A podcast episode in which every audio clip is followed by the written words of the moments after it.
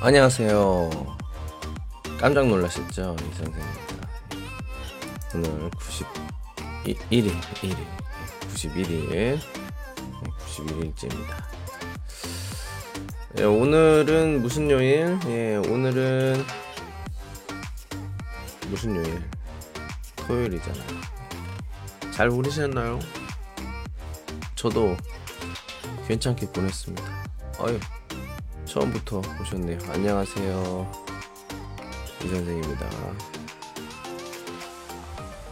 또 어떻게 알고 오셨대? 예. 반갑습니다. 예. 어이쿠. 어이구. 아, 왜 갑자기 뭐 이렇게 오지? 아니, 뭐가 이렇게 갑자기.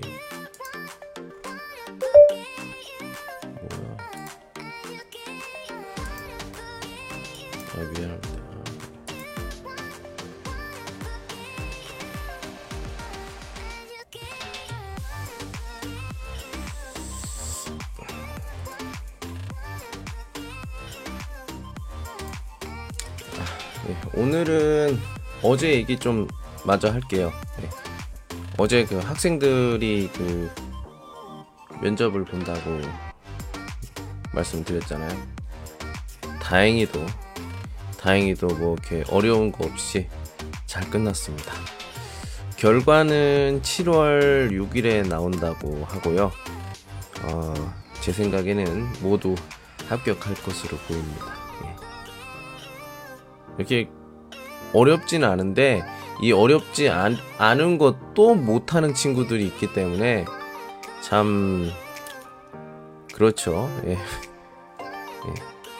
어, 항상 어, 준비하지 않았던 문제들 아니 돌발 상황이라고 할까요?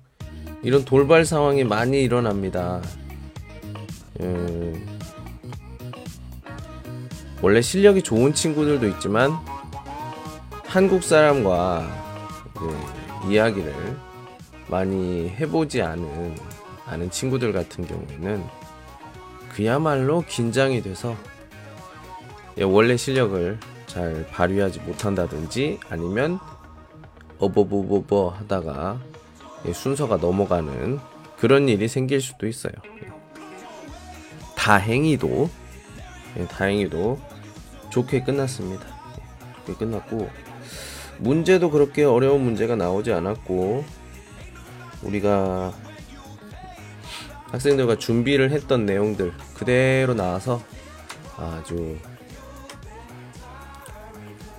계획대로 잘 된 것 같습니다. 아휴. 항상 이런 것 때문에 제가 어, 뭐라고 해야 될까요? 이것 때문에 굉장히 마음이 마음이 쓰여서 잠을 못 자요.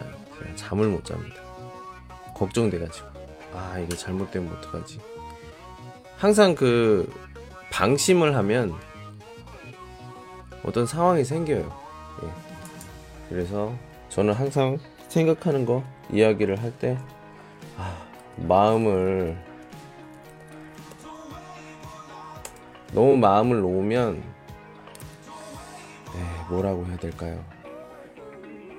항상 돌발 상황이 일어나요. 그래서 굉장히 어, 확인한 것을 또 확인하고 확인하고 확인하고 그런 식으로 예, 진행을 해서 예, 오늘 어, 생각한 만큼 준비한 만큼 어, 음, 100% 발휘를 했다고 보면 됩니다. 100%. 예, 150%까지는 아니고 100%딱 100%. 90에서 100%. 아니, 제가 봤을 때는 학생들이 그 하는 그 능력, 그 능력의 그 100%를 다 썼다고 생각해요. 아무튼 7월 6일까지 뭐잘 기다려 기다려 보면 어떤 일이든지 뭐 결과가 나오겠죠. 예, 어제 같은 경우에는 어제 같은 경우에는 그 다른 대학교 또 합격을 한 소식을 좀 제가 들었고 또 다음 주는 또 벌써 이게 면접은 다 봤고요. 결과가 나오게 됩니다. 결과가 6월 30일, 7월 1일 예. 요 이틀간에 그 면접을 하고 준비를 했던 그런 결과가 나와요. 예. 결과가 나와서 다 합격이 합격을 하게 되면 예, 제 능력이 증명이 되는 거겠죠? 예. 무슨 소리 하는 거야? 예. 아무튼 오늘은 어, 그런 것 때문에 굉장히 기분이 괜찮습니다. 그래서 예, 음, 친구라고 해야 되나요? 예. 친구와 같이 그 밥을 먹었어요. 예, 밥을 먹었습니다. 어, 호구어? 예, 호구어를 먹었어요. 음, 그냥 뭐 일에 대해서 일에 대해서 그냥 좀 얘기를 하면 알아들을 수 있는 알아들을 수 있는 그런 친구라고 할게요. 예. 그 친구와 그 이야기를 좀 많이 했습니다. 예. 굉장히 제가 돈을 썼어. 제가 밥을 샀습니다. 예. 제가 원래 밥을 잘 안 사는데 좀뭐 그랬고 어 굉장히 즐거운 시간이었어요. 오랜만에 이 얘기 저 얘기하고 어 뭐 그랬습니다. 아, 이 나이가 되니까 사람들을 많이 못 믿겠어요. 그렇게 이야기하면서도 그 친구가 물어보는 무엇에 대해서 보면은 좀 이 친구가 또 나를 속이려고 하는 건가 그런 생각이 드는 것도 몇 개 있긴 했는데 뭐 나중에 보면 다알수 있겠죠.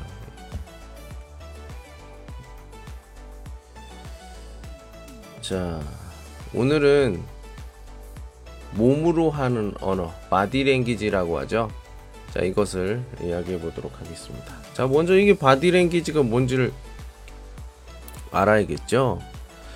어, 저는 이 바디랭귀지의 도움을 정말 많이 받았습니다. 바디랭귀지는 우리가 신체 언어 뭐 이렇게 얘기를 하기도 하는데요. 근데 보통 우리 한국에서는 외래어로 그렇게 바디랭귀지 이렇게 얘기를 해요.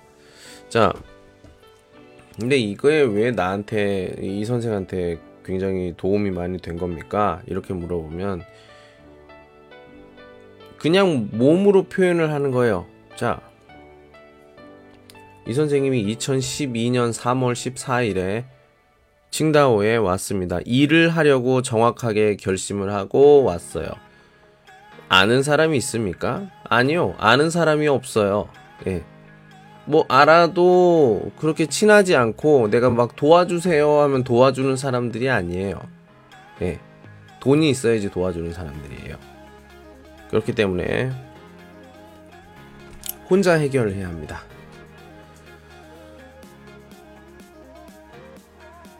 중국어를 할 수 있어요?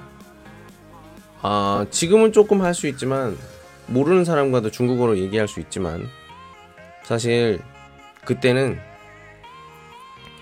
중국어를 2년인가를 공부를 했어요. 학교에서 공부를 했지만 실제로 중국 사람과 대화는 그렇게 많이 하지 않았습니다. 그렇다 보니까 무슨 말인지를 모르겠어. 그렇다고 내가 또 얘기하면 내 말을 또 못 알아들어. 그렇다 보니까 자신감이 없어져요. 자신감이 없어져. 자신감이 없으면 이게 말을 하기가 싫어. 그래서 제가 이런 신체 언어, 바디 랭귀지를 하게 된 겁니다. 네. 오, 어려워요? 아니요. 간단해요. 말보다 더 쉬우니까. 바디랭귀지를 바디랭귀지의 그 어떤 실력이 굉장히 좋아지면 말을 안 해도 돼.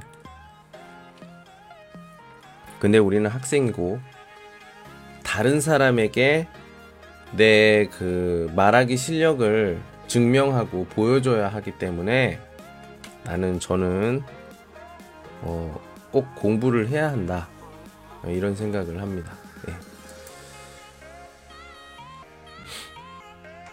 근데 뭐 그래서 저는 밥을 먹는다거나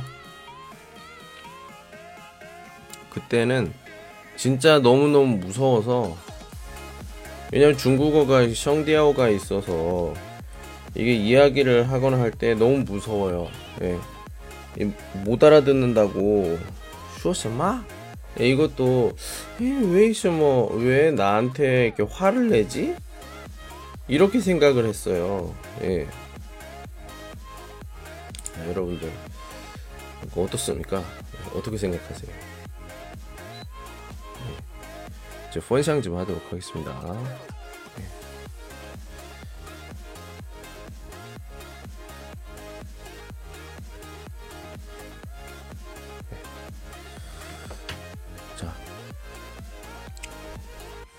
그럼 첫 번째로 여기 나왔던 질문 좀 같이 한번 보도록 할까요? 네. 오늘도 같이 보도록 하겠습니다. 당신은 왜 신체 언어가 매우 중요하다고 생각합니까? 이렇게 나와 있는데 사실 이거는 간단해요. 예. 말을 못하니까 말을 못하니까 신체 언어를 하는 겁니다.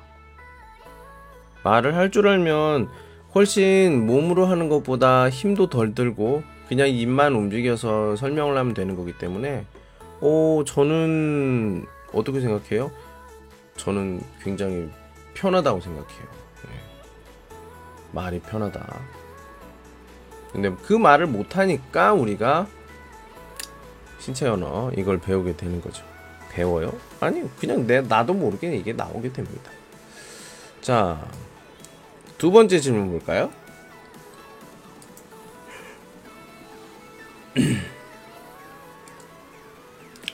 두 번째 질문. 일상생활에서 어떻게 사용합니까? 일상생활에서 어떻게 사용합니까? 음, 지금 같은 경우에는 실제로 쓰는 경우에는 저 같은 경우에는 그 소리를 내면 안 되는 상황 조용해야 하는 상황 뭐 예를 들어서 도서관이라든지 이런 것처럼 뭐 수업 중이라든지 이런 경우에 이런 경우에 저 신체 언어를 사용하게 되는 거죠. 또는 아까 얘기했던 것처럼 뭐 언어가 통하지 않을 때 이렇게 얘기하는데요. 어 글쎄요. 외국에서 오래 산 어, 영어권 어, 사람들 같은 경우에는 이상하게 뭐 앞에 뒤에 뭐 어순이 바뀌어 가지고 이런 그 영어 발음, 영어 문장도 모두 이해할 수 있지만 그냥 본국에서만 살았던 예, 토박이들 같은 경우에는 다른 나라의 사람들의 어떤 말하는 표현이라든지 어순이라든지 이런 것들을 전혀 이해를 할 수가 없죠. 이해를 못 합니다. 그렇다 보니까 이제 아까도 얘기했던 신체 언어를 사용을 하게 되는 거죠. 뭐 밥을 먹는다든지 우리가 생활과 관련되어 있는 게 뭐가 있어요? 밥을 먹는다든지 뭐 이거 저거 이렇게 얘기를 한다든지 아니면 나의 기분을 표현한다든지 아니면 내가 어떤 약속이 있거나 이런 것들에 대해서 어떤 여러 가지 상황들에 대한 어떤 표현 그리고 나의 감정에 대한 표현 이런 것들을 이제 신체 언어 바디 랭귀지를 이용해서 이렇게 표현을 해야 하는 거죠. 근데 이게 쉽지가 않아요. 그럼 어떻게 합니까? 저 같은 경우에는 물건을 사용합니다. 물건과 같이 신체 언어를 사용해요. 그냥 신체 언어 그러니까 바디 랭귀지라고 할게요 이제. 바디 랭귀지를 하게 되면 한계가 있습니다 한계가. 아 따오쩔 여기까지는 내가 표현이 가능하지만 이 다음부터는 내가 아 좀 표현하기가 어렵다. 자 이런 것들은 보통 어, 이런 것들은 보통 물건. 예, 물건을 같이 사용하면 어, 그렇게 어렵지 않게 어떤 내가 말하는 것을 의도를 표현하기가 예, 쉽다고 생각합니다. 예. 저 같은 경우에는 물건과 같이 이렇게 얘기합니다. 자 이번에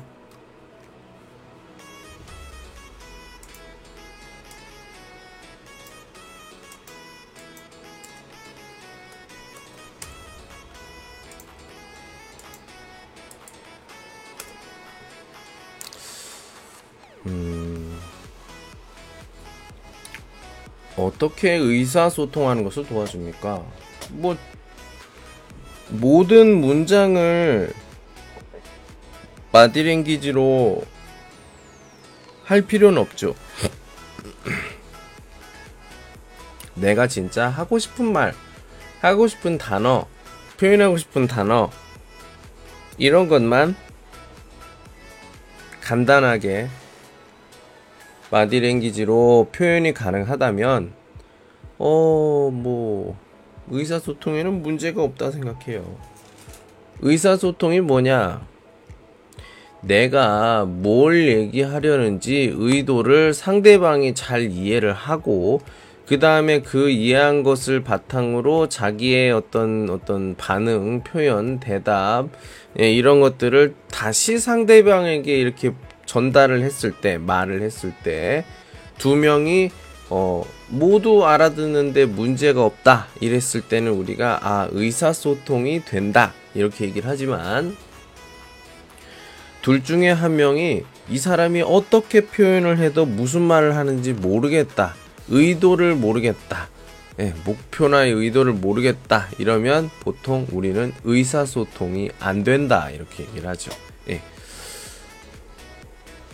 언어 같은 경우 아까도 얘기했지만 중점, 중요한 부분을 포인트를 우리가 빨리 어, 캐치해서 표현을 한다면 어, 훨씬 더 빠르게 훨씬 더 빠르게 할 수 있다고 생각합니다. 지금 보니까 한국어로만 지금 얘기하잖아요. 한국어로만 얘기하니까 음, 사람들이 되게 무서운가 봐. 들어왔다 나가. 들어왔다 나가. 예. 그래서 어, 제가 항상 지금 발전하는 걸 하고 싶어요. 이렇게 얘기했잖아요. 다음 시간, 다다음 시간, 월요일부터는 제가 중국어를 한번 해보려고 합니다.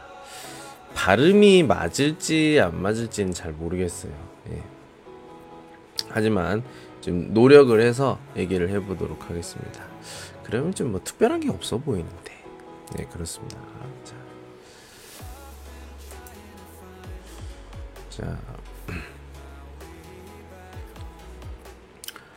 바디랭귀지 하니까 또 생각나는 게 있어요.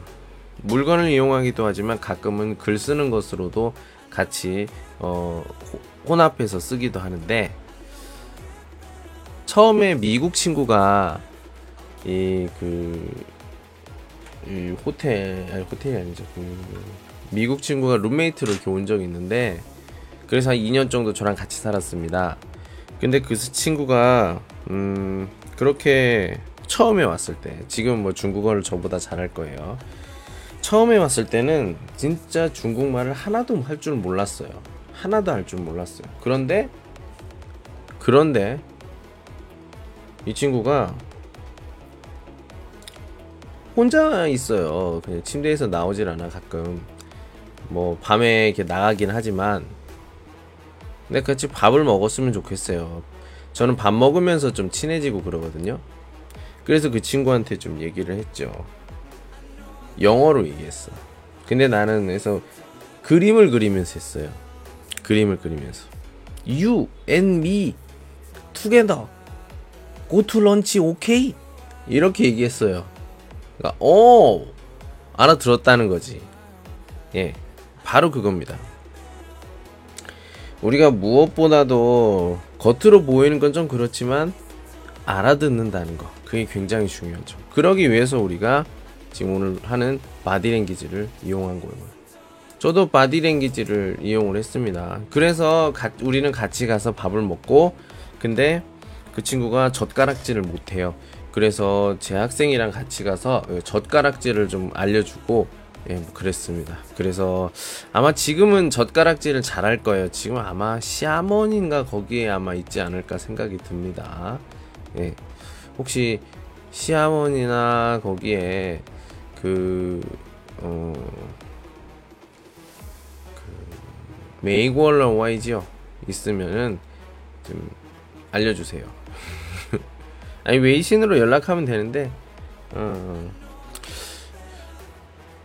사실은 친구니까 어떤 뭐 이유가 없어 그냥 물어보면 되는데요. 아니, 특별히 할 화제가 없어. 예 화제가 없어요. 뭐 생기면 또 뭐 이제 연락을 좀 해보고 그럴게요. 근데 문제가 뭐냐? 그 친구가 저한테 피아노를 맡겼어요. 제가 피아노를 줘야 되는데 제가 그 피아노를 다른 사람한테 팔아버렸습니다. 이거 절도인데. 아니 근데 벌써 시간이 지난 6년이 넘었어요. 예. 기억하려나? 아이 그 별로 비싸지 않은데. 예, 뭐 그렇습니다. 아 예. 아유 오셨네. 안녕하세요. 예. 어때요? 날씨가 좀 덥습니까?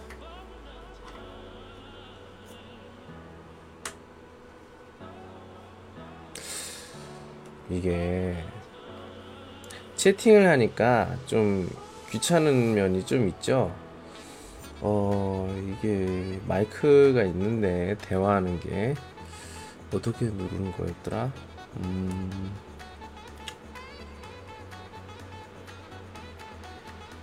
어떤 거지?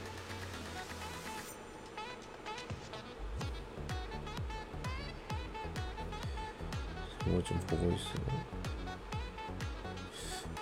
이거? 아닌데. 어, 이제는 이게 없어졌나 본데? 어, 옛날에는 이게 전화도 할 수 있고 그랬는데 지금 많이 달라진 것 같아요. 예.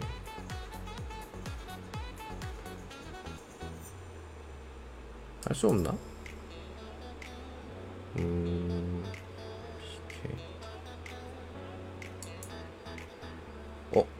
이건가? 아, 이거 아니군요. 예, 뭐 할 수 없죠. 아, 지금 되게 더워요. 덥다. 더우면 저 같은 경우엔 지금 에어컨을 키면 되는데 키고 싶지가 않아. 왜? 더러워. 6개월이 넘는 시간 동안 에어컨을 켜지 않았어요. 나는 이거는 진짜 아니라고 봐. 키면 분명히 먼지가 굉장히 많이 나올 거거든요. 더럽잖아요. 그래서 생각한 게 룸메이트랑 잘 상의를 해서 좀 그걸 하고 싶어요. 좀 그 에어컨 청소, 에어컨 청소하는 그 사람들 와서 좀 청소를 했으면 좋겠습니다.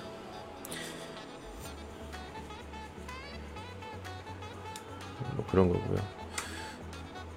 오늘 뭐 바깥에서 뭐 어떤 일이 있었나요?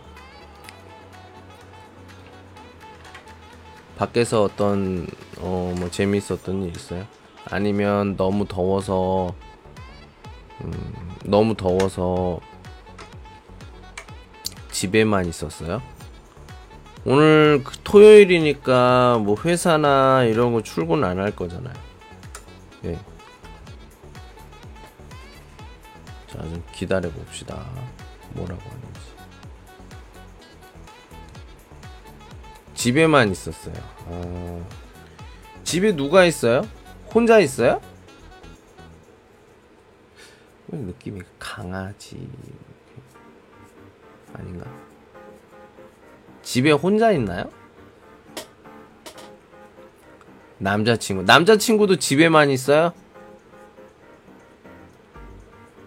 아니지요?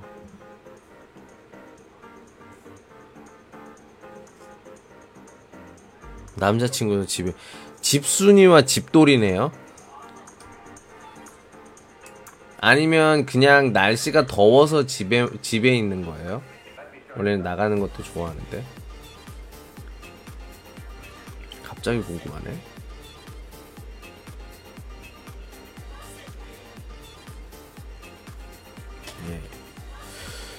저는 아, 오늘 뭐 아, 어제 좀 얘기했던 것처럼 그 면접 때문에 일찍 가가 일찍 일어나 가지고 일찍 학교에 가서 학생들 면접하는 거 도와주고 어 점심에 와서 아는 사람 만나서 같이 밥 먹고 예 뭐 그랬습니다.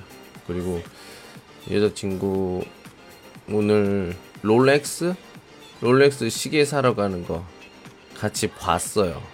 사준 거 아니고 봤어요. 같이 봐줬어. 여자친구가 자기 돈으로 롤렉스를 샀습니다. 시계 롤렉스 뜯어봐 아시죠? 예. 참 예.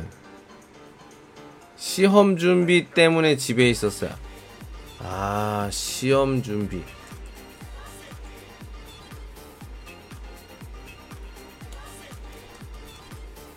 시험 준비 콩거 때문에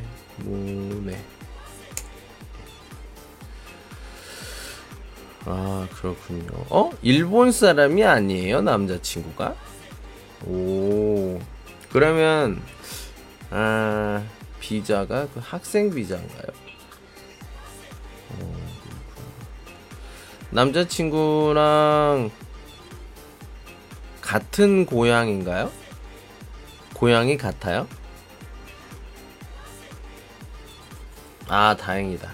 만약에 남자친구와 고향이 다르면 다른데 외국에서 만나서 같이 있어요. 그럼 돌아갈 때 굉장히 불편해. 음. 펀쇼더 커능싱이 한 말번지 빠시 조요봐. 80% 정도. 네. 만약에 호이치에서 지혜혼 결혼한다고 해도 후모 부통이 엄마 아빠가 여자나 여 보통 일반 여자의 엄마 아빠가 동의하지 않아요. 네. 하나 나 이런 거 다 잘 알아. 진짜 잘 알아. 네. 그래서 정말 다행입니다. 예, 정말 다행이에요. 그 예. 같은 고향 사람. 예.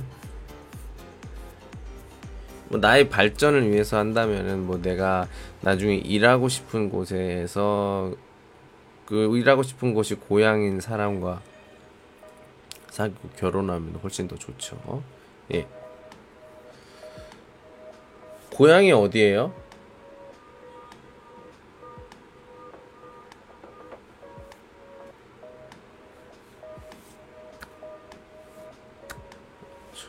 그렇게 얘기하지 마요. 저도 저도 돌아가지 못해요. 어 후젠 맞죠? 후젠. 후젠 후젠 후젠 청무가 아니에요? 후젠 씨예요?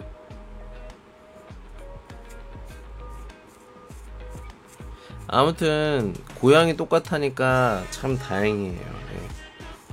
저도 한국으로 돌아갈 때 갈 때는 그러니까 어, 비행기를 타고 갈 때는 뭐 문제가 없겠지만 돌아오면서가 문제예요. 왜냐면은 갈 때 칭다오에 도착하는 비행기가 제가 알기로는 없다고 보여요. 그래서 뭐 연태나 뭐 다른 곳에 내린 다음에 기차를 타고 와야 돼. 근데 기차를 타고도 오나 아니죠. 그때쯤에 또 우리가 거리 뭐 이런 것도 해야 돼. 근데 그걸 또 자기 돈으로 해야 돼. 그럼 굉장히 가격이 꽤 많이 나가죠. 예.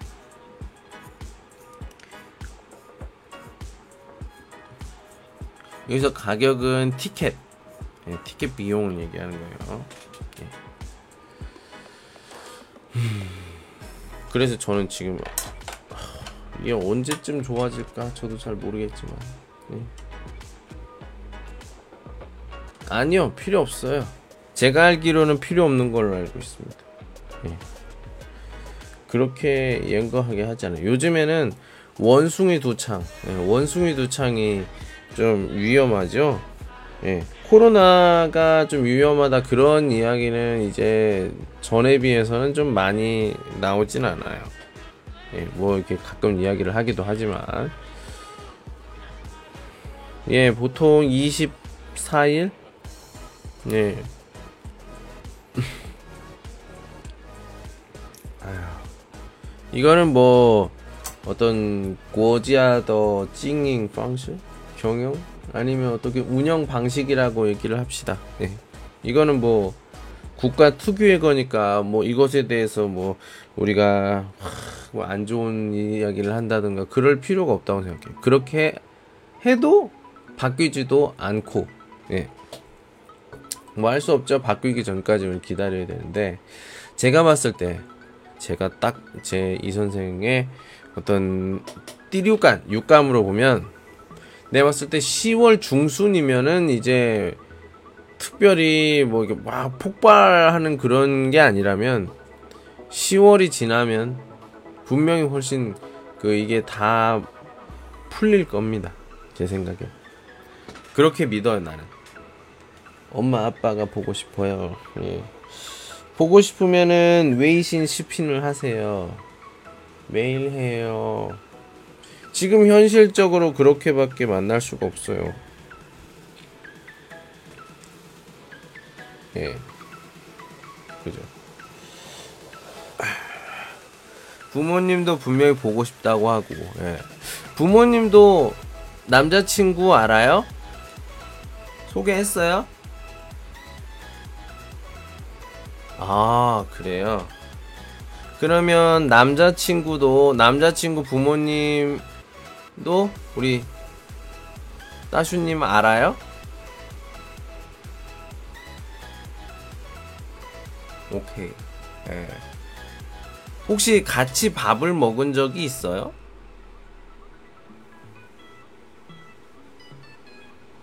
그건 아직 아, 그건 아직 그렇지 너무 빠르면 안 되지 결혼하고 싶어요? 혹시 이야기가 됐습니까?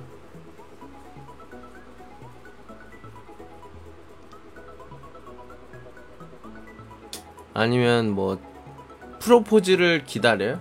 아 딩혼 딩혼 딩혼 still 딩혼이지 지혜혼하고는 달라요 예. 예. 부샹지의 헌 아이쿠야 왜요? 하고 싶어도 못하는 사람도 있는데 부샹지의 헌 메이요 쯔요 뭐뭐 이런 소리 하는 거 아니죠? 아유 난 자유가 없어요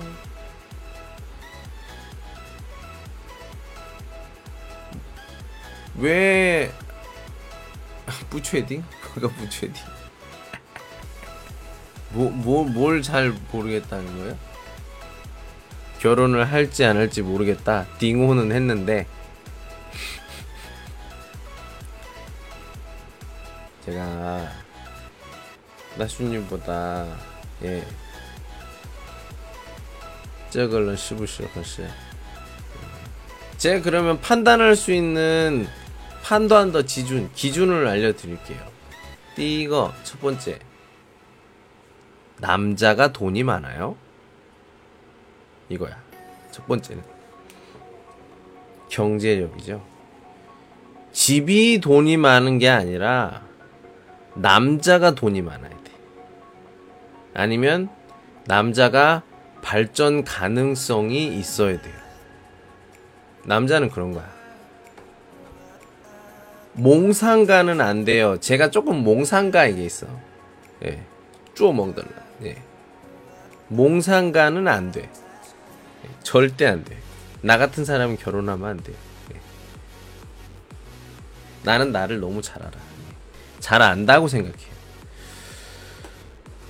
왜 집에 돈이 많은 집에 돈이 많은 사람은 안 돼요. 그 집에 있는 그 돈은 엄마 돈이에요. 보통 그 중국의 여자의 어떤 위치가 집안에서 여자의 위치가 좀 높잖아.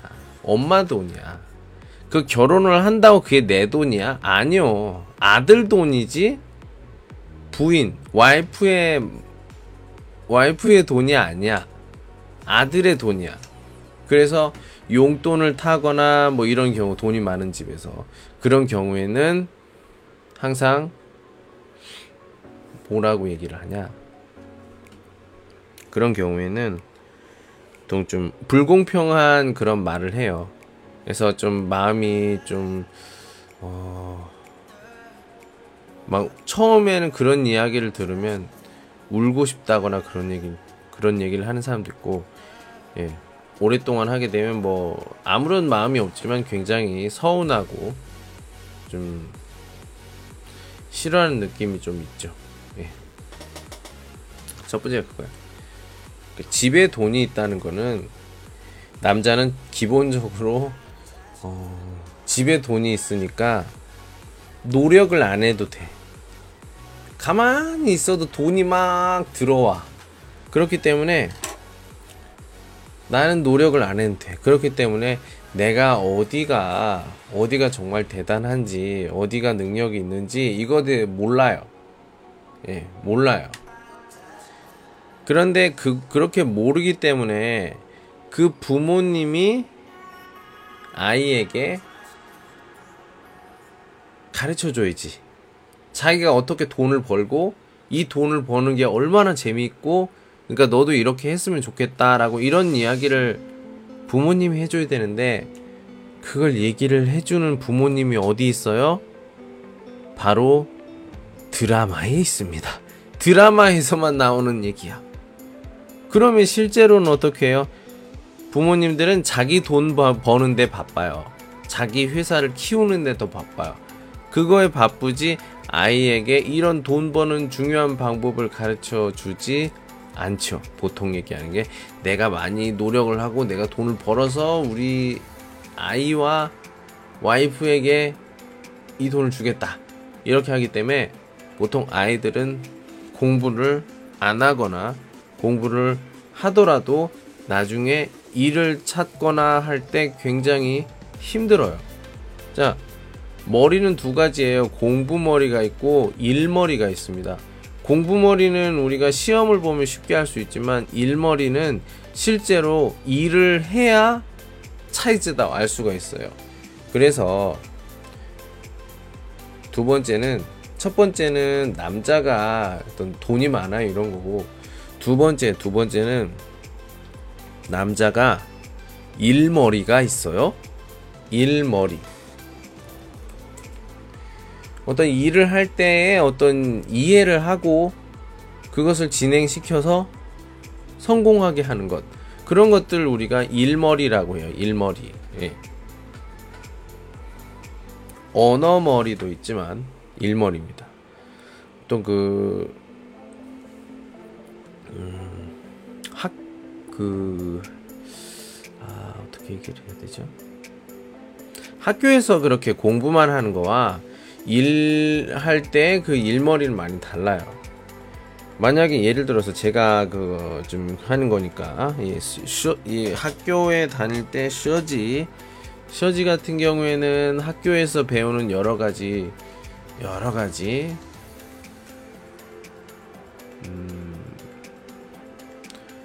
그런 게 있어요. 여러 가지 음, 뭐 프로그램 활용법 뭐 이런 얘기가 있는데 사실은 이런 것들은 실제로 회사에 들어가서 그걸 그 여러 가지 그 이 그 프로그램이나 란지엔 이런 것들을 사용할 수 있을까요?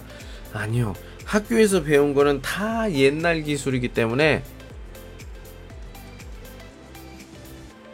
만약에 새로운 사람이 오게 되면 처음부터 다시 배워야 합니다. 참 그게 좀 안타깝죠? 근데 할 수 없어요. 어쩔 수가 없습니다.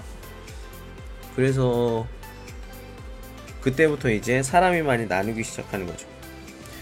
서울대를 졸업했지만 일머리가 없으면 일을 못해요. 중학교를 졸업했지만 일머리가 있다면 아까 얘기했던 그 서울대학교의 그런 그 새로 이렇게 공, 일을 하게 된 새 직원들 예, 이렇게 비교가 될 수 있겠죠. 어, 이 사람은 서울대를 나왔는데 이렇게 일을 하네? 아, 이 사람은 중학교밖에 나오지 않았는데, 와, 일을 이렇게 했어. 많이 차이가 나겠죠. 그걸 우리가 일머리라고 해요. 만약에 이 남자가 돈이 없다. 그럼 두 번째. 두 번째는 어떤 일이든지 굉장히 쉽게 해결할 수 있는 일머리가 있는 사람입니까? 이게 두 번째죠. 예. 또 다른 것들? 음, 다른 것들은 자기 자신에 대해서 잘 이해를 하고 있는 사람. 음,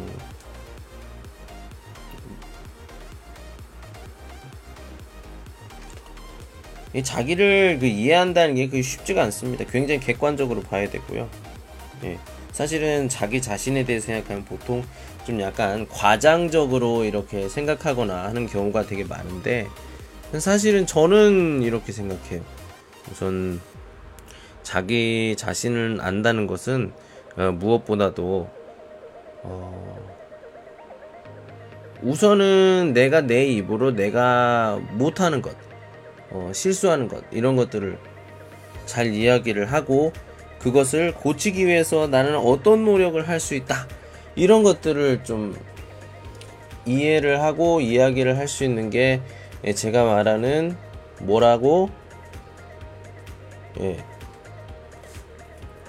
예, 볼 수가 있습니다. 지금 세 가지 정도가 우리가 음, 결혼을 이렇게 해야겠다. 그 상대, 상대야. 그 뭐 예. 핑시 랴오부다오 이치 무슨 말이에요? 평소에 얘기를 안 한다고요? 아니 같이 있는데 얘기를 안 해? 뭐 열심히 공부 너무 너무 열심히 공부해서 이야기도 안 해요.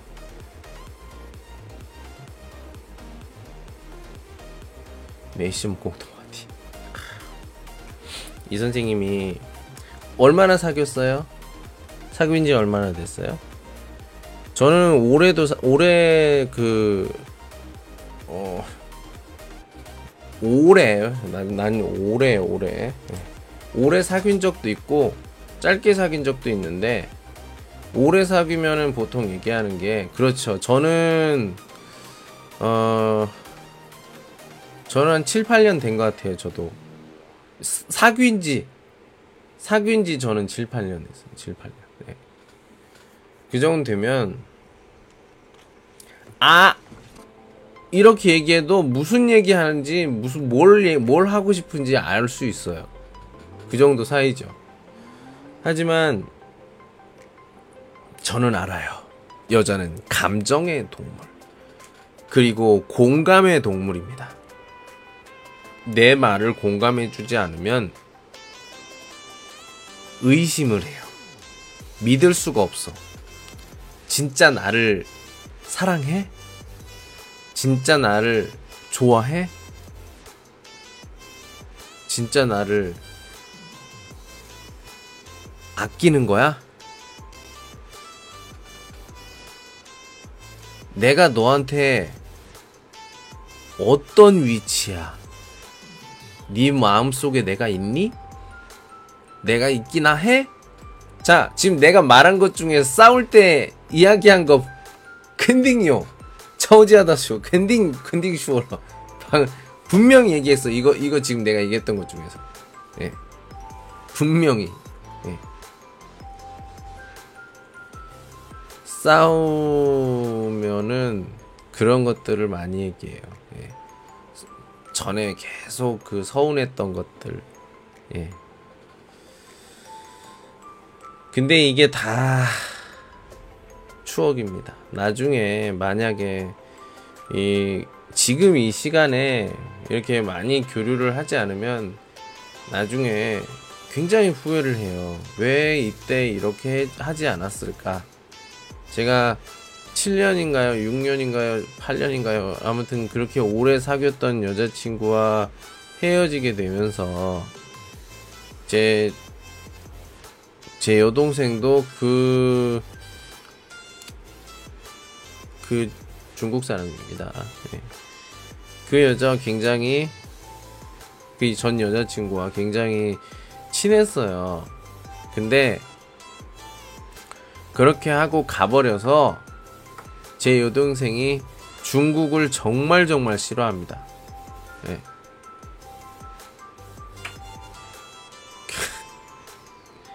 그 배신감은 말할 수가 없어요. 뭐 그 정도 그거는 저도 동의를 합니다. 예. 시간이 오래되면 음, 뭐 그런 게 생겨요. 예. 좀 다가가고 싶은데 귀찮아 할 것 같고 그런 게 생기면 안 되거든요. 만약에 내가 이후 나중에도 계속 이 사람과 계속 같이 이렇게 가고 싶다. 어, 이런 생각이 있다면 무조건 믿어야죠. 근데 내가 좀 믿을 수가 없어. 믿음을 보여주지 않아. 그런 사람한테 음, 내가 어떻게 해야 될까요? 뭐 그런 생각이 들 거예요. 자, 인생은 제가 여- 그 회사 일 때문에 되게 힘들어 하니까 힘들어 했나요? 그냥 겉으로는 이제 불쌍한 척 하는 걸 되게 잘해요. 그러니까 여자친구가 얘기를 하는 게 네 인생은 네가 사는 거야. 다른 사람이 어떻게 해줄 거라고 생각하지 마. 네가 결정하고 네가 진행하고 네가 계획하고 이렇게 해야 된다고. 다른 사람을 위해서 살면 안 돼. 이렇게 얘기를 하더라고요. 맞는 말 같아요. 결혼도 마찬가지입니다. 내가 행복해지기 위해서 하는 거지. 아이고 오래 오래 사귀었으니까 결혼해야겠다. 어, 어느 정도 했으니까 뭐 끝내야 되잖아. 이런 것들. 예. 그러니까 그 결과는 보여줘야 되지 않아? 뭐 그런 얘기를 하면서 그냥 흐지부지하게 결혼을 생각하고 실제로 결혼하는 사람들이 있- 있는데 그런 사람들의 대부분은 나중에 어떻게 사냐. 예. 나중에 어떻게 사냐면 아이 때문에 살아요. 아이 때문에. 둘이 사랑하는 게 아니야. 아이 때문에 같이 있어요. 공통화티. 아까에도 공통화티가 아이가 되는 거예요. 그래서 어른들이 얘기하잖아요. 아야, 아이부터 낳아. 어른들은 아는 거야. 결혼을 하고 나면 지금보다 더 공통 화제가 없어져요. 예. 하지만 아이가 생기게 되면 뭐 꽁주어 쾅 링와이 이외에는 보통 둘 다 공통적인 아이에게 사랑을 주게 됩니다. 예, 그러다 보면 이제 아이에 대해서 이제 서로 이렇게 이야기를 하게 되고 그렇게 되는 거예요. 예. 아, 그렇습니다. 예. 그럼 결혼하자마자 아이 낳아야 돼? 어, 뭐, 그래야겠죠? 근데, 그러기 위해서는 어떻게 해야 돼? 돈이 있어야 돼. 돈. 아이는 돈 없으면 행복할 수가 없어요. 기본적으로 하루에 다니는 학원이 두세 개가 돼야 되는데, 막 피아노도 배우고, 피아노는 이지에커의 빠바유엔 800원이라고 합니다. 엄청 비싸죠. 예. 왜 그렇게 많이 배워요? 그렇게 학원을 다닐 때 부모님들은 일을 할 수가 있어요. 만약에 그렇게 학원을 보내지 않으면 부모들도 일찍 퇴근해야 되고 하다 보니까 이제 일을 못 하게 되는 경우도 있고 왜? 학원을 안 다니고 집에 있으면 집에 있으면 핸드폰이나 뭐 컴퓨터하고 놀 거 아니야. 그럼 공부 안 하잖아요. 그것도 그 좀 봐야지. 예. 그렇죠. 예. 예, 시대가 어떻게 이렇게 됐는지는 잘 모르겠지만 예. 한참 아이들도 돈이 있어야 키웁니다. 예. 특히나 예. 저는 좀 비유를 하는 걸 좋아하는데 고양이랑 좀 비슷하다고 생각해요. 고양이. 굉장히 민감한 동물이잖아요. 돈도 엄청나게 많이 들어요. 예. 별것도 아닌데 되게 많이 들어. 예. 막 중간 중간에 뭐 건강 검진도 해야 되고. 예. 아이는 그렇다고 생각합니다.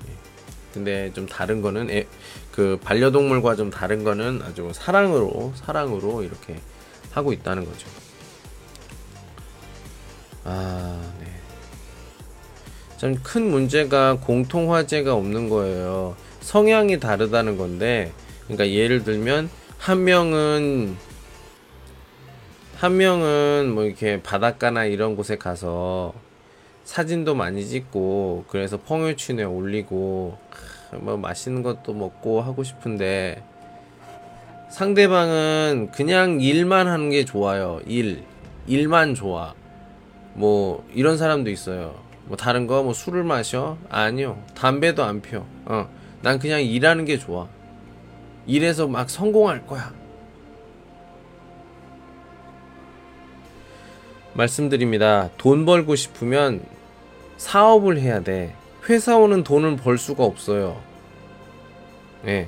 사장님이 동의하지 않아. 돈을 많이 주면 자기 돈에서 자기 주머니에서 돈 나가는 건데 당연히 별로 좋아하지 않죠.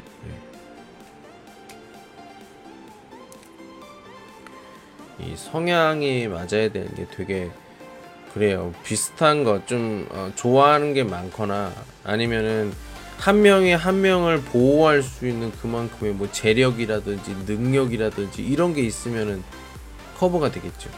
근데 그게 없다? 지금 따슈님과 차부터 비슷한 비슷한 제 학생이 있어요. 학생이 있는데 지금 아, 몇 년생인지 기억이 잘 안 나는데 한 스물다섯 정도 된 것 같아요. 스물다섯인가 여섯인가 그렇게 된 여자 학생인데 자기 그 두 살 정도 어린 걸로 알고 있습니다. 그 남자인데요. 사귄 지는 아직 1년은 안 된 것 같아. 근데 그 이 남자가 전통적인 그 뭐 이렇게 사상을 가지고 있어요. 그래서 남자는 일을 하고 여자는 집에서 집안일을 해야 된다. 이렇게 얘기를 하는데 베이징에 있다고 합니다. 어, 굉장히 좋잖아요. 근데 여기 있는 이 여자 그 학생은 칭다오런 칭다오 사람이에요. 그리고 이 남자는 벌써 1년도 아니 1년도 아직 안 됐는데 결혼 이야기를 합니다. 우리 결혼하자. 그러면서 하는 말 뭐야? 결혼하고 빨리 우리 아이를 갖자. 아니 아직 20대 중반도 안 돼서 23살 정도 된 이사 22, 23살 정도 된 사람이 이렇게 얘기를 합니다. 네. 당연히 여자 싫죠. 나도 자유를 느끼고 싶고 그런데 왜 그렇게 얘기를 하는 거지? 자기가 그 이해를 못 하겠다고 합니다. 그래서 제가 물어봤어요. 너, 너 그럼 어떻게 할 거야? 하, 걱정이에요, 선생님. 만약에 제가 칭, 칭다오에서 베이징으로 가게 되면, 그러면 베이징에서 생활을 할 텐데, 베이징에서 생활하고서는 칭다오로 올 수 있을까요? 그래서 내가 얘기를 했죠. 칭다오로 올 확률은 거의 없다고 생각해요. 결혼한 다음에는 계속 베이징에 있다. 이렇게 생각하시면 됩니다. 네. 왜요? 생각해 보세요. 베이징에서 칭다오까지 오는데도 오래 걸리고, 만약에 이 남자는 분명히 그 결혼을 하면 빨리 아이를 갖자고 하니까, 뭐 아이를 빨리 낳았어요. 예. 네.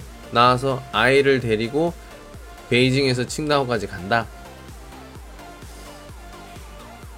만약에 남자가 남자의 그 고향도 뭐 이렇게 예, 같은 칭다오라면은 뭐 어, 그렇겠지만 아무튼 가족을 만나는 일은 그렇게 쉽지는 않을 거예요. 1년에 한 두 번 정도 만날지 않을까? 예. 춘지애랑 중수지 예. 두 번도 많다고 생각해요. 예. 1년에 한 번? 이렇게 그래서 제가 얘기를 했습니다. 그 친구는 이 코로나 때문에 저랑 면접 준비를 다 해서 합격까지 했는데도 휴학을 하고 이렇게 있다가 남자친구를 사귀게 된 거예요. 아, 진짜. 이제 그래서 그것 때문에 맨, 막 뭐라고 했습니다. 내가 공짜로 너한테 이렇게 알려줬는데 합격을 해놓고 그리고 내가 너한테 책까지 사줬는데 이제 못 간다고? 아, 그 남자친구가 나를 기다릴 수가 없어요, 선생님. 남자친구 그렇게 좋아? 네. 그럼 남자친구의 남자친구를 위해서 살아. 너의 삶을, 너의 자유를 버리고 남자친구의 어떤 비서가 되는 거야. 네? 비서 비서 몰라? 비서는 자기 일이 없어. 사장님의 그 일정을 관리를 하는 거야. 그러니까 네가 나중에 뭐 이렇게 되는 거지. 만약에 네 남자친구가 자동차 운전 면허가 없어. 그러면 너는 빨리 자동차 운전 면허를 따고 자동차를 사서 이 사람이 출근할 때와 퇴근할 때를 항상 항상 이렇게 도와줘야 돼. 네. 이게 가능합니까? 지금 시대에? 제가 얘기를 했어요, 그 친구한테. 뭐라고 얘기했냐? 딱 넌 두 가지다. 돈을 위해서라면 너의 지금까지의 어떤 자유로운 생활과 자유로웠던 그런 사고들을 모두 버리세요. 두 번째, 그냥 나는 이렇게 되고 싶어. 이렇게 하고 싶어. 그러면은, 음... 반대예요. 만약에, 만약에 그, 결혼을 하겠다. 그럼 자유를 포기하고 아 난 자유로운 게 좋아. 그러면 그 결혼을 포기해야지. 어떻게 할 거야? 하니까 대답을 못 해요. 예. 참 결혼이 쉽지가 않습니다. 쉽게 생각하는 사람은 아 절대로 안 된다고 예. 아 띵혼 했으니까 결혼해야지. 아니요. 여러 가지 생각해야 돼.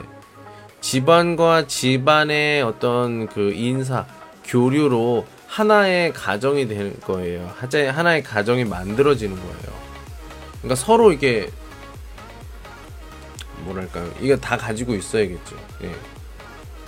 근데 만약에 이렇게 어, 참 나는 되게 걱정되는 것 중에 하나가 바로 그거예요. 예. 공통 화제가 없다는 거. 이거 되게 재미없거든요. 한번 만들어 보길 바랍니다. 예. 어, 공통 화제는 뭐 여러 가지가 될 수 있죠. 음식이 될 수도 있고, 뭐 게임이 될 수도 있고, 운동이 될 수도 있고, 음악이 될 수도 있고, 음, 또 뭐가 있어요? 운동이 될 수도 있고, 예. 아니면 뭐, 칭찬. 아, 이런 거예요? 이런 거예요. 예를 들면, 나 오샹치 고고. 아, 太辣了，今天吃那个煎饼果子吧。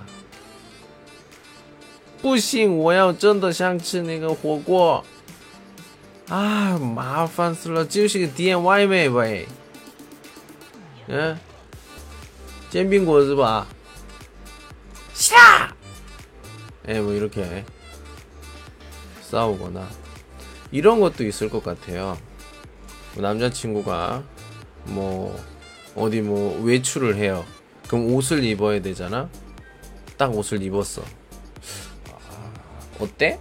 근데 나, 어, 남자가 어때? 그럼 무슨 말이냐면 난 이게 진짜 내가 잘 어울린다고 생각해.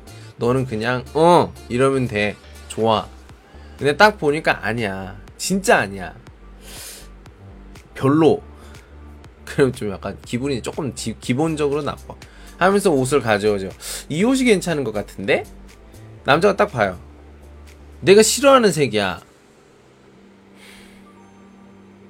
네 생각에는 이게 어울린다고 생각하니? 어? 네가 어울린다고 생각해? 뭐 이걸 싸우게 됐지. 예.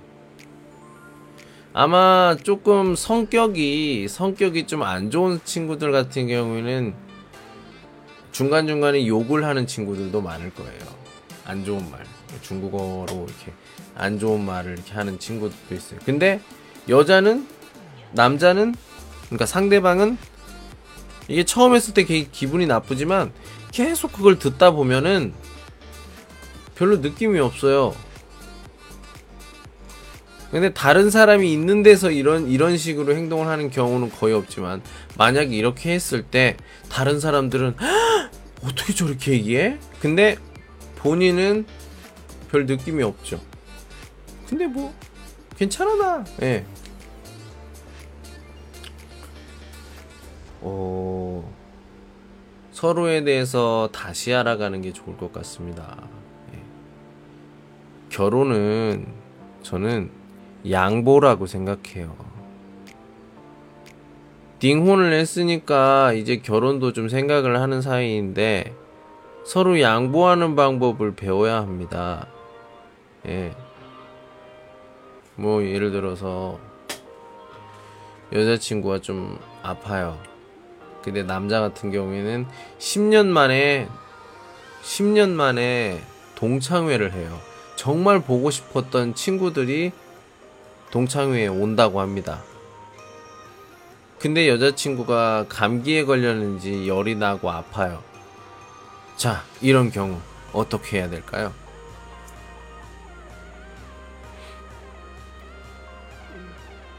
제가 잘못했던 것 중에 그 오래 사귀었던 그 여자친구에게 그렇게 했던 안 좋은 것들 중에서 첫 번째가 바로 이거였어요. 이 두 가지 중에서 선택하는 것.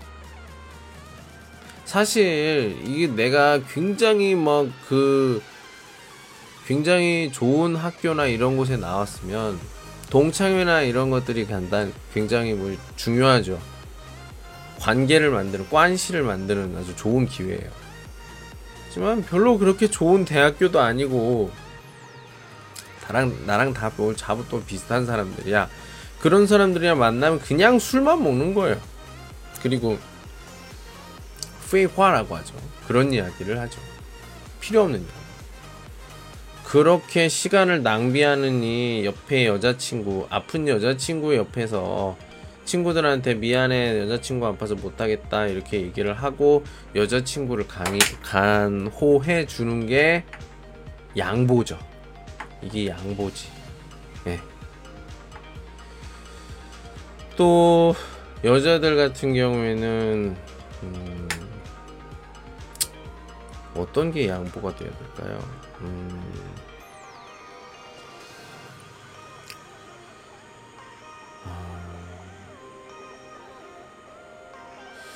글쎄요, 특별히 뭐 생각나는 게 없는데, 우선은 남자가 좀 바꾸기가 쉽다고 생각해요. 왜냐면 지금 방금 알았지만 저는 예. 그 양보, 양보, 랑, 랑보? 양복이 왜 필요해? 예.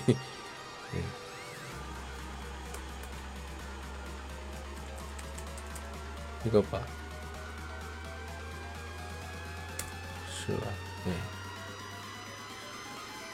만약에 양보 못하면요. 결혼하기 전에 양보하는 거를 못하면, 서로 못하면, 그러니까 둘이 얘기를 해야겠지. 나는 어느 정도 양보할 테니까 너도 양보를 해. 근데 이렇게 몇 번이나 했는데 이게 바꿔지지 않는다. 이때는 딩혼 짜이커리위샤 다시 고려를 했으면 좋겠다 생각이 들어요. 제가 제가 뭐 머리가 그렇게 좋은 것도 아니고 뭐 경험이 그렇게 많나요? 하이싱바. 네, 그런데 행복하지 않은 않는 방법은 내가 잘 알아요. 행복하지 않는 방법은 잘 알아. 네. 이거는 굉장히 오랜 시간이 걸립니다. 서로 양보하는 게 내 자존심이 있기 때문에 어떤 사람은 굉장히 힘들 수가 있어요. 하지만 관계가 더 발전하고 더 좋아지기 위해서는 어쩔 수가 없다. 네, 전 그렇게 생각해요. 근데 그 양보하는 게 처음에 많이 싸울 수도 있어요. 너 양보해, 나 양보해 이렇게 싸우는데 조금만 냉정하게, 조금만 냉정하게 평등으로 너는 이만큼 하면 나도 이만큼 할게. 네. 네가 만약에 그렇게 하면 나는 좀 더 양보를 할게. 뭐 이런 식으로 이런 식으로 서로 이렇게 이야기를 하는 게 바로 아까 앞부분에 얘기했던 그런 이야기가 바로 공통화티죠. 이렇게 하는 거예요. 네. 공통화티를 막 찾으려고 하는 게 아니라 아까 얘기했던 것처럼 그런 양보의 정도를 이야기하는 것도 하나의 어떤 공통 화제를 얘기를 하는 거기 때문에 볼세요. 벌써 그것 때문에 아마 30분, 40분은 이야기하고 있을걸요.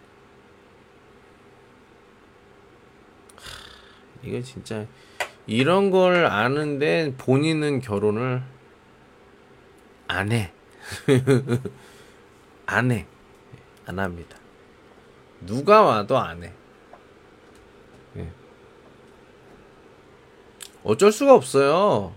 이 만약에 결혼을 한다고 하면 더 복잡해. 더 복잡해. 결혼은 두 명이 하는 게 아니야. 엄마 아빠하고 러우공도 빠바마마 그리고 러우포도 빠바마마 쯔그지아주 이 가족들이 서로 이제 이해를 하고 또 점점 교류가 많고 공, 아까 말했던 공통 화제가 좀 많아지고 하면 또 뭐 서로 이렇게 양보를 하고 하다 보면 또 결혼이 굉장히 순조롭게 잘 지내기도 하죠. 근데 서로 그 교류를 많이 안 해봤어요. 그런 사람들이 가끔 이게 밥 먹고 해도 별 느낌이 없어. 그러면 나중에 결혼을 한 후에 어떤 태도가 많이 달라지겠죠. 네. 그렇습니다. 결혼은 사랑이 아니라 현실이다. 저는 이렇게 얘기하고 싶어요. 지금 하는 연애, 예, 애정이 제일 중요하죠. 행복한 게 제일 중요해. 근데 결혼은 달라요. 결혼은 돈이 필요하고, 그리고 내가 얼마나 양보를 해. 나만 양보하면 안 돼. 상대방도 양보를 해야 돼. 그걸 어떻게 내가 잘 이야기를 해서 양보하게 만드냐. 네. 싸워요. 소리 질러요. 욕을 해요. 그렇게 해서 해결이 됐으면 이 세상에 안 되는 일들이 없어요. 그게 안 되니까 시간도 오래 걸리고 귀찮고 이런 거죠. 그럼 뭘 해야 돼? 지금부터라도 양보하는 그런 것들 어 그러니까 서로 싸우는 거는 서로 더 많이 가지기 위해서 하는 거니까 서로 교류를 하면서 어떤 부분이 조금 음, 내가 이건 조금 고후한한 것 같으니까 내가 좀 양보할 테니까 너는 요 부분 좀 양보해 주면 좋겠어. 넌 어떻게 생각해? 그럼 얘기를 하겠죠. 예. 하면서 조건을 달고 하면서 우리가 그 뭐 얘기를 해볼 수가 있겠죠. 무슨 얘기하다 이렇게 된 거냐? 아무튼 저는요 이렇게 새로운 새로운 곳으로 가게 된다고 하면은 그러니까 어, 유학을 다른 나라로 유학을 가거나 오랫동안 그 상대방을 만나지 못할 때는 그냥 헤어지라고 해요 저 같은 경우에. 네. 헤어지고 유학을 가서 다른 새로운 사람을 만나서 연애를 해라. 그게 훨씬 낫다. 제 말대로 유학을 가기 전에 헤어지고 가서 멋있는 남자와 연애 막 하다가 그리고 중국으로 돌아와서 괜찮은 남자와 결혼한 친구들이 굉장히 많아요. 진짜 잘생 중국에 있을 때 굉장히 잘생긴 친구가 있었 잘생긴 남자 친구가 있는 학생이 있었는데 내가 말을 하고 헤어지고 한국에 가서 이제 굉장히 멋있는 그 드라마에 나오는 그런 남자들 남자를 만나서 연애를 좀 많이 하다가 이제 시간이 되니까 이제 헤어져야겠죠. 헤어지고 중국에 와서 괜찮은 남자를 찾아서 결혼을 합니다. 예. 근데 그게 내가 아니지. 예. 좀 그렇게 생각해요. 예. 이거는 연애도 마찬가지야. 내가 내 그 일생을 같이 할 사람인데 이 사람이 내가 하는 말에 항상 반대하고 양보도 안 하고 이렇다. 그러면 미래가 보이지 않나요? 항상 지금처럼 싸울 거고. 네. 서로 양보를 안 하려고 하고 굉장히 좋은 날 바깥에가 나갔는데 그 근데 날씨가 덥고 그래서 뭐 어떤 일 때문에 또 둘이 싸우게 되는 경우도 종종 생기게 되는 거죠. 저는 그런 일이 좀 없었으면 좋겠습니다. 쉽지가 않죠. 하지만 어쩔 수가 없어요. 사람은 항상 의견이 달라서 서로 싸우거나 그런 경우가 좀 많은 경우 많죠. 예. 좋은 방법 없나요? 없어요. 제일 좋은 거는 옛날 방법이 제일 좋아요. 예, 지금 말한 이런 것들. 예. 아, 뭐 빨리 할 수 있는 방법 없어요? 없어요. 예. 사람과 사람 관계는 오래 걸려요, 기본적으로. 오래 걸립니다. 네. 그렇기 때문에 시간을 가지고 어, 저 같은 경우에는 제니 하는 게 2022년 샤반치 10월에 12월까지는 계속 그렇게 어, 양보에 대한 화제로 이렇게 좀 이야기를 좀 해보면 되겠죠. 근데 만약에 그 말까지 그렇게 했는데도 태도가 똑같고 감사한 줄도 모르고 나를 사랑한지도 모르겠고 그냥 습관적으로 있는 건지도 모르겠고 여자의 육감이 되게 무섭거든요. 그리고 아이칭 묘다 애정 표현도 뭐 이거싱치 일주일에 아니요 량거싱치 이츠 뭐 이런 이런 이런 표현이 된다든지 그러면 진짜 생각을 해야겠죠.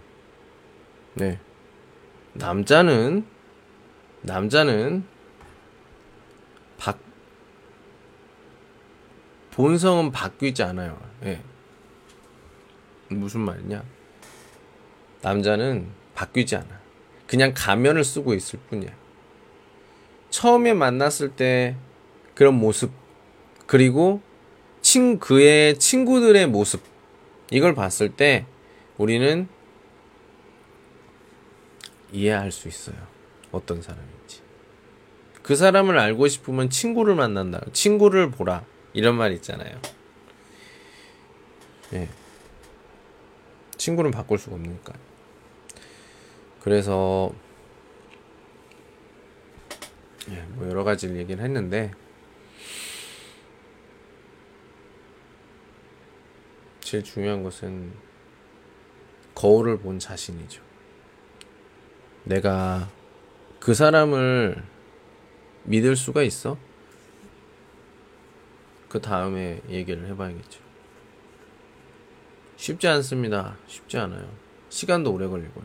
근데 결국에 알게 되었을 때, 음, 더 좋은 관계로 가느냐, 아니면, 에휴, 장바 이호조 호이츠 지야혼바 네. 그렇게 되면 내 말이 맞다니까요. 그렇게 해서 만약에 결혼을 하게 되면 그런시 아마 거기에 있는 남편의 부모님이나 뭐 춘지에 이럴 때 얘기를 할 거예요. 언제 아이를 낳아요? 아이를 낳으면 두 명의 관계가 좋아질 거야. 네. 뭐 이런 이야기를 많이 듣다 보면 이제 아이를 낳게 되고 그리고 그 다음은 두 명의 사랑은 없어요. 또시 아이에게 아이에게 가기 때문에 그때 공통 화티스 아이 아이죠. 뭐 그런 게 있습니다. 예, 뭘 하다 이렇게 되는지 굉장히 많이 뭐 이야기를 했는데 제가 옛날에 GMO 중에 이런 게 있었어요. 그런 게 상담 상담 GMO가 있었습니다. 뭐 찾아보면 있을 건데 어떤 그 연애에 대한 거 보통 그 사람의 심리에 대한 거 뭐 이런 것들은 제가 많이 알죠. 예. 그런데 중요한 것은 제가 제 거울을 못 봐요. 내가 어떤 사람인지 잘 모르겠어. 그때는. 지금은 조금 알아요. 내가 어떤 사람인지. 예, 예 그렇습니다. 예, 어유 벌써 어, 1시간 16분 이렇게 됐네요. 예, 어, 오늘 같은 경우에는 좀 제가 많이 졸려요. 일찍 자가, 일찍, 저기, 어제 일찍 일어나가지고, 지금도 지금 제정신이 아니에요. 예. 가끔 이렇게 이야기를 하다가 약간씩 졸고 졸고 하는 경우가 좀 있어요. 예. 아무튼 오늘 토요일입니다. 예. 화를 내서 해결할 수 있는 일은 없어요. 화를 내서 바뀌는 일도 없어요. 최대한 냉정하게 잘 이야기를 하시고 있어요. 이렇게 계속 그 했을 때 딱 여자의 육감을 알아요. 아, 안 되겠다. 예. 자기의 인생을 도박을 하면 안 됩니다. 최대한 안전빵이나 로또 확률이 높은 예. 그런 것들을 하는 게 좋겠죠. 예, 오늘은 어 몸집 언어 바디랭귀지에 대해서 얘기를 좀 해봤고요. 예, 나심님 맨날 이렇게 뭐 재미없는 방송 재미없나요? 아무튼 노력은 합니다. 예, 이런 곳에 항상 매일 좀 와주셔서 뭐 5분 10분 예, 이야기해 주셔서 항상 감사한 마음이 있습니다. 예. 예. 아니에요. 예. 자. 아무튼 어 100일 프로젝트입니다. 벌써 90 내일이면 90일이에요. 그리고 이제 그 다음 날은 89일입니다. 벌써 어떻게 됐어요? 벌써 10일이 지났습니다. 감사합니다. 예, 시간이 굉장히 빨라요. 우리가 100일이 됐을 때 100일이 된 후에는 또 100일 뭐 다른 화제나 이런 걸로 얘기를 할 수가 있겠죠. 예, 뭐 그거는 그때 가서 얘기를 하고요. 저는 오늘이 굉장히 중요한 사람입니다. 예, 내일은 없다. 예, 어제도 없다. 오늘만 있습니다. 예, 내일도 오늘 이러니까요. 자. 예, 즐거운 하루는 다 보내셨겠고, 예. 좋은 꿈, 좋은 꿈 꾸시고, 음, 일요일, 일요일도 행복하게 보내시기 바랍니다. 예, 지금까지 이 선생이었습니다. 잘 자요. 예. 여기까지 안녕.